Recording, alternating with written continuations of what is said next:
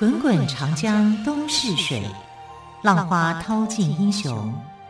是非成败转头空。古今多少事，都付笑谈中。陪你说历史，汪培制作主持。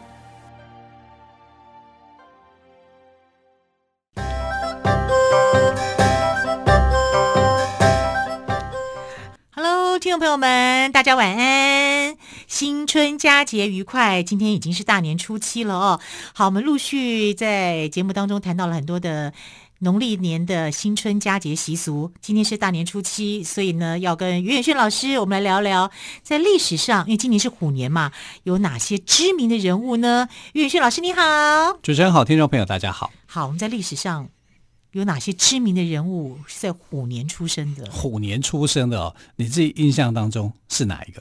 我记得是唐伯虎，因为我常常看唐伯虎点秋香，而且他就还有叫唐寅，今年又是今年是壬寅壬寅年嘛，对，对不对？所以我就很感觉得到，就是唐伯虎一定跟虎年有关，对，而且跟壬寅年有关，对啊，因为他的名字里面就是寅啊，寅、嗯、唐唐寅嘛，寅就是虎的意思啊，虎年生肖的哈，只要是寅，不管是哪一种寅哈，它就是属虎，然后它又叫伯虎，那伯是辈分。伯仲叔季啊，所以是老大，所以他是他们家中的第一个小孩啊。他是江苏苏州人啊，他家里面呢，其实他们家是做小生意的啊啊，并不是我们所讲的这是什么唐家霸王枪，书生夺命剑，夺命枪就没有留下来任何的祖传的功夫就对了。对，什么一日丧命散啊，谈笑半步颠啊，这些都没有。我以为他是。当代的居家必备良药，并不是 完全是电影化，就对了。对，在电影里面影响是很大了。对，整个来讲，而且电视上又不断的重播，所以我们就加深很多印象。对，就就觉得会啊，好像唐伯虎就是那种武功很强，对啊，然后很会画画，风流倜傥，对，对不对？那其实就是一半对，一半不对。哈，不对的地方还是比较多的。哈，首先呢，他不会武功啊，他不会有这个呃什么呃。霸王枪啊，可能他也没有什么练哈，因为他父母亲很早其实就过世了，在那个时代里面啊。那我们来看看唐伯虎的真正历史上的唐伯虎的一个身世啊，他是在明宪宗成化六年出生的啊，成化是明宪宗的年号。那成化六年的时候，刚好是西元一四七零年啊，这一年是虎年啊，但他的虎不是壬寅年啊，是庚寅年啊。甲乙丙丁戊己庚辛，那个庚庚寅年，他是在苏州出生的哈。那他是长子嘛，所以才叫伯虎哈。那他有一个老师，他的绘画的老师很有名，叫沈周啊。那沈周是他的这个呃老师。那他有几个啊跟他很好的朋友，其实在书画界都非常有名啊，像祝枝山呐、啊、文征明啊、啊仇英啊。为什么提到祝枝山？你们想笑对不对？啊，因为你们就是中了电影的毒了嘛！哈，这里面祝枝山不是画一个小鸡啄米图，都是电影害我的。哎，提到祝枝山，我很想笑。对，就就画那个图，人家是什么什么呃秋春秋风春树图。他就是小鸡啄米图，人家画的是凤凰，他就画的是、这个、小鸡。对啊，搞笑型的。但其实哦，祝枝山还真的不太会画。嗯哼啊，历史上的祝枝山并不是以绘画出名的啊，他是以书法。所以唐伯虎的这个画作里面啊，有很多是呃这个祝枝山啊他去题字的，然后唐伯虎画哦，啊、是是有很很多作品其实是这样。但是，呃，唐伯虎本身是书画双绝啊，他的书法字也很好看，他的呃画画也很行啊，他是非常非常厉害的哈。那呃，大家都说他是这个江南四大才子，其实应该讲叫做苏州四大才子，因为他是苏州这边产出来的哈，是个呃很会读书的呃，就风流倜傥型的，他的确是风流倜傥。好，可是有没有九个老婆呢？然后他跟秋香真的相爱吗？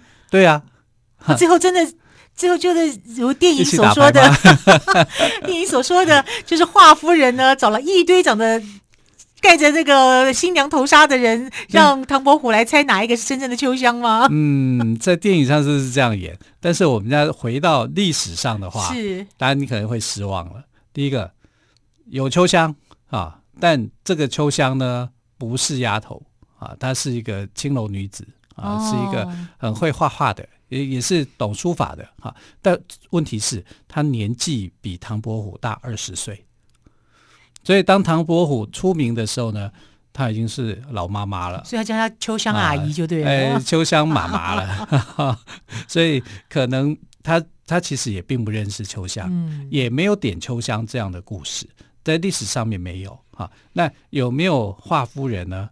也没有。也没有，好，我还蛮喜欢华夫人的。对，其实也没有 啊，华夫人是虚构的啊。他在电影里面，他在电影里面的含笑半步癫，也是上面闪，含笑半步癫。对，等一等一等一，走路还跌倒啊。那其实是就是戏剧效果，戏剧效果啦啊，在历史上是没有的。那这样历史上到底有什么？这个也没有，那个也没有，所以为什么还衍生出这么有趣的故事？还没有九个老婆啊，因为连秋香就十个。啊，就九美图十十全十美，通通没有，通通都没有，通通都没有。啊，这是历史上的唐伯虎，真实的唐伯虎是很心酸的，很坎坷的，是让我们会举一把同情之泪的。那到底他发生什么事情哦？啊，唐伯虎，我们来看哦，就是他到底是怎么？他很聪明，他非常聪明。他们家是小康的家庭，他妈爸爸是这个呃，其实就是卖酒的啊。所以也不会是什么呃太有钱啊，但但也不会过得太辛苦，反正就是这样的一个家庭出生。而这个家庭出生，爸爸对小孩期望就很高。那他很聪明，因为非常聪明啊，所以就小时候啊，大概十几岁他就考上秀才，而且第一名啊，呃，这这这表示他。聪明啊，又会读书啊，所以他就觉得这个孩子很有希望。那当时他的这个书法绘画的老师叫沈周啊，已经是一个很有名的大画家了啊，就觉得这个孩子很好，很聪明伶俐，所以就收他为徒啊，就一起啊同同时期还收了很多的一个学生啊，但是以他的这个表现呢是最好的，非常好的。照理说他应该是前途很广大的。啊，因为他十九岁的时候呢，就娶了一个老婆，这老婆姓许，他的原配啊。那他的原配呢，在差不多他二十四岁那一年的时候，哈，他二十几岁的时候啊，就过世了。因为他生孩子生产的时候难产啊，难产的时候就过世。然后那一年里面呢，啊，他们家其实非常的不幸，非常的坏事情很多啊。先是他爸爸过世，再来他妈妈过世。然后他的妹妹啊，因为又因为被娘家欺负，被婆家欺负，被婆家欺负，被虐待，也过世了。然后他的老婆啊，因为难产过世，生下的小孩子也过世。所以你看，天哪，怎么所有的不幸的事情都发生在就就集中在那几年那几年啊？所以他是非常伤心的，一度觉得说自己好像没有办法活下去。那还好，就是我们那位。小鸡啄米图先生，祝枝山先生，祝枝山先生啊，就鼓励他，鼓励他啊，就是好朋友嘛，帮忙嘛。所以人生一定要有一些益友哦，你一定要有一些好朋友，对，他来相互鼓励，对对。所以当他去这个考中举人的时候，哈，其实他的父母亲都已经过世了，他最爱的妹妹也过世了，啊，他的原配夫人也过世了，啊，可是因为他才学很高。啊，所以他的夫人过世以后没有多久，他就认识一个姓何的女生啊，就当着他的继任的妻子，第二任的老婆。那第二任的老婆当然就是想说，我跟一个大才子在一起啊，是很好的，因为他跟这个文征明啊，还有徐祯卿跟祝枝山被称为是吴中四才子啊。那文征明我们知道他就是后来当了这个呃翰林院的代召啊，就是专门。画书法、写书法、画画给皇帝欣赏的。好，那徐祯卿呢？徐祯卿这个人长得很丑，啊，可是他很有才华，啊，所以他后来是有考中进士。但是朝廷看他，你长那么丑，哎，你才华很高，可是我又不能不要你，啊，所以就后来就让他去当这个校长，啊，国子监 的祭酒，啊，他是一个丑校长，啊，但在这个但是有才华，有才华，在民间的故事里面就觉得，哎呀，这个人要怎么写啊？所以民间故事里面改写的时候，哈，写唐伯虎点秋香的故事的时候，把他这个人啊，徐祯卿换成一个名字叫周文斌。周文斌，对对对，这差别很大哎，很大啊，连连名带姓都整个换掉了，啊，而且周文斌是美男子啊，而且美到什么程度呢？他可以男扮女装，比女生还漂亮，就变花美男型的。对对对，就设计一个这样的人物出来，嗯、但是这个人物虚构的、嗯、啊，真实人物是徐祯卿，徐祯卿是一个比较丑陋一点的。呃，这个唐伯虎呢，在这个祝枝山的鼓励之下，啊，就去考试。在这次的考试，他就中举了，而且是第一名。哇，唐伯虎的才华终于被看见了哦！好，我们先休息一下，再请岳轩老师来为我们介绍吴中四才子。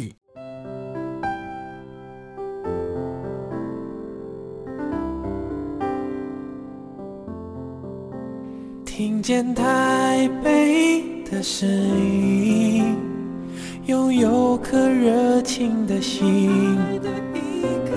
有爱与梦想的电台，台北广播 FM 九三点。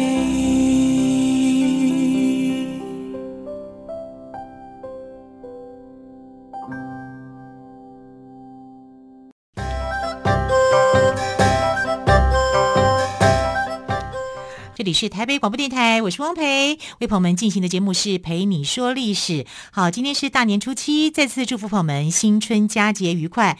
我们今天特别来宾同样是岳远炫老师，老师好，主持人好。好，我们刚刚有谈到了哦，嗯，唐伯虎。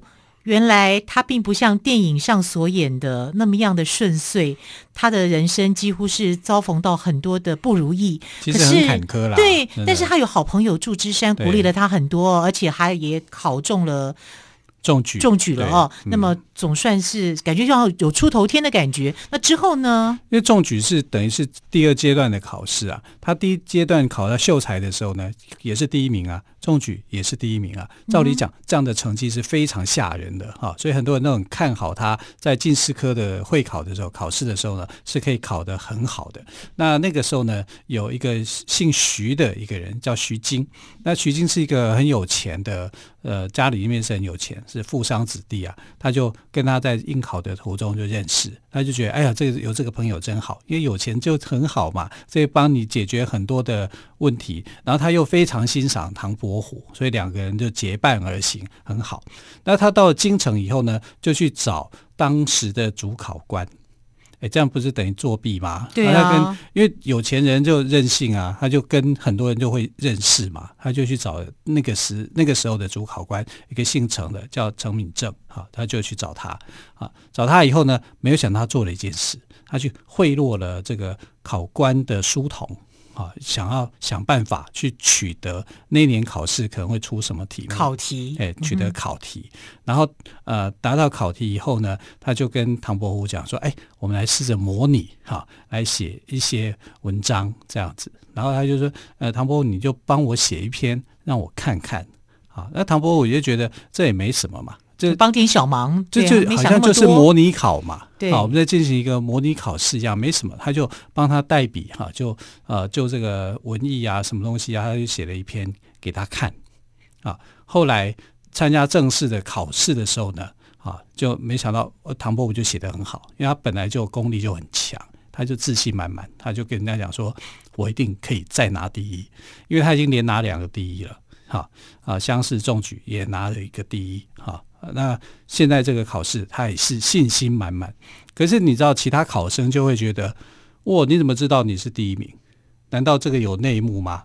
会不会你去勾结啊？然后呃，他看徐晶那个模样，诶，徐晶也觉得他自己考很好，因为有模拟过嘛，哈，有有拿到这个东西，所以很多的这个考生就不服气啊，或者是怀疑啊，怀疑就去告。啊，就是啊、呃，透过那个呃，言官，也就是我们现在的监察监察委员啊，一个姓华的，你知道华太师就这么来的哦啊，华安华太师，对对对，华太师，但他其实身份是华监察官、华言官哈、嗯啊，那时候官名叫几世宗哈，他就啊，这个姓华的哈、啊，就跟当时的皇帝去上书啊，就去上了一个奏折。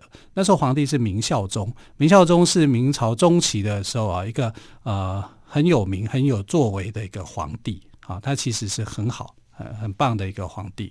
那他接到了这个呃言官的这个奏折以后，那就彻查去查办啊。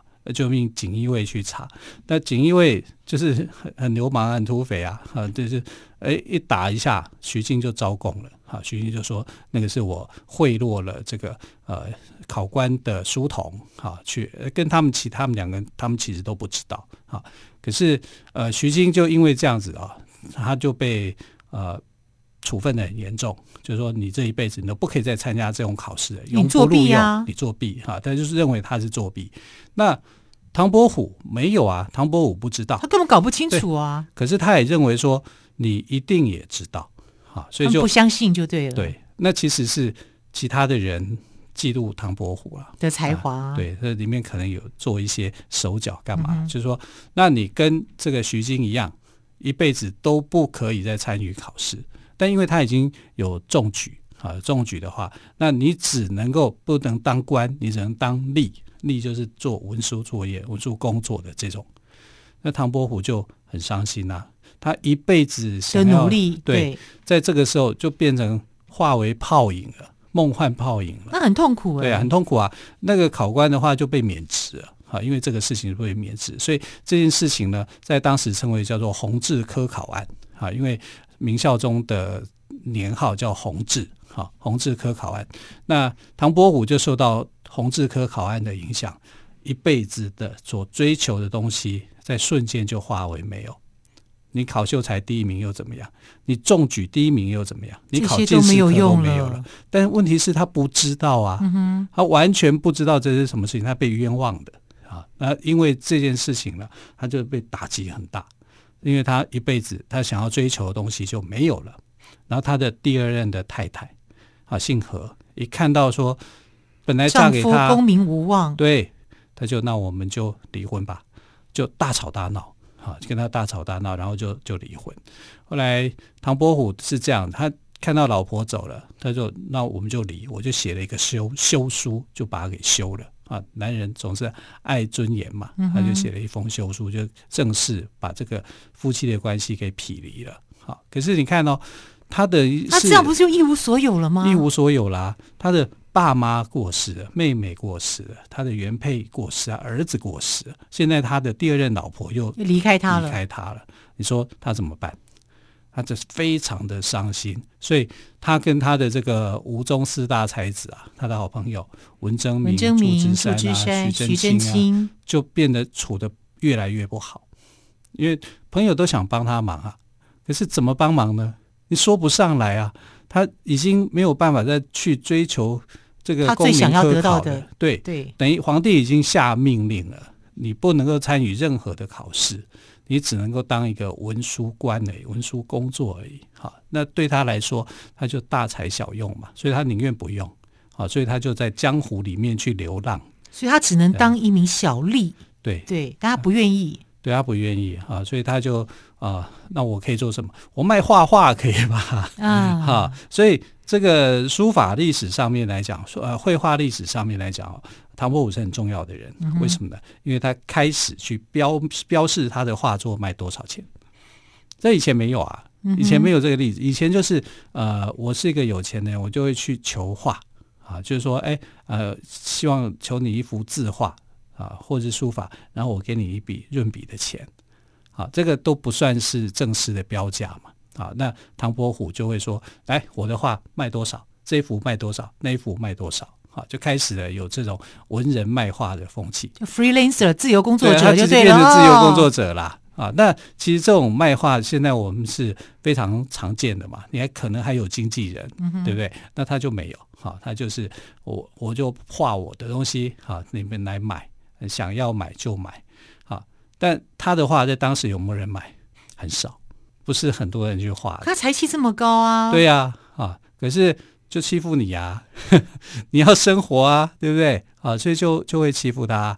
有时候画卖的也不好啊，因为他常常在画一根竹子，那这个画的这根竹子，他就曾经在自己的诗里面就写：“我画的这根竹子这么漂亮，这么好，但是比不上市场的竹笋。市场的竹笋很便宜，它的价格还没有还可以吃，它的价格还没有它来的高啊，所以它整个来讲是非常的心灰意冷的。